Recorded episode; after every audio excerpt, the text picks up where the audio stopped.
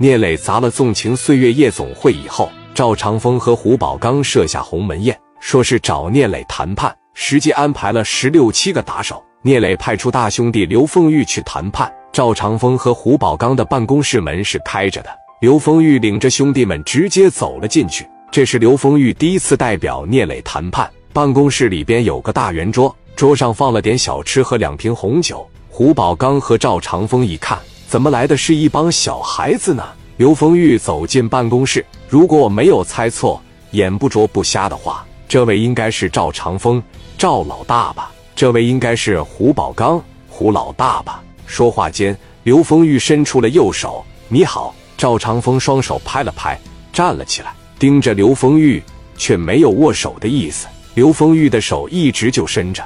赵长风说道：“坐吧，老弟。”刘丰玉说：“赫赫有名的一方大哥，连握个手的格局都没有啊！”赵长风一听，上来握着刘丰玉的手说：“真是英雄出少年，自我介绍一下吧。”磊哥手底下的兄弟刘丰玉啊，原来是丰玉啊！小伙子长得细皮嫩肉的，这能混了社会吗？说话间，赵长风握住刘丰玉的手，就嘎巴嘎巴的用力攥了一下。刘丰玉手上的力气哪能比得上练家子赵长风呢？手指咔嚓咔嚓直响，但是刘丰玉手面不改色心不跳，十指连心，疼的都已经扎心了，嘴上却说道：“峰哥，这力气还得练啊，莫非是年龄大了，有劲使不上了？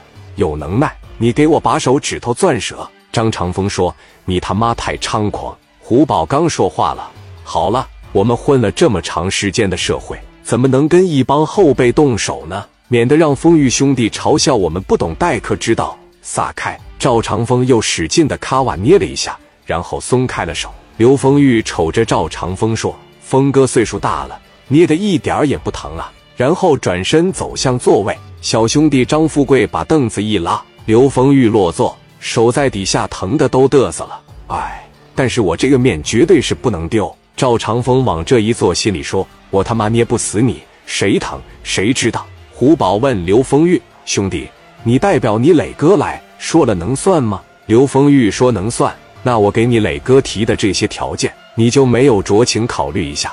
你磊哥能把你派过来，可见你在他心中的位置，也可见你在你们这个团队中的位置。那你就没有在你磊哥面前分析分析这个事情的利与弊啊？年轻人呐，可以狂，但是不可以自大，知道吗？这样啊，我把我的条件重新给你们捋了一捋。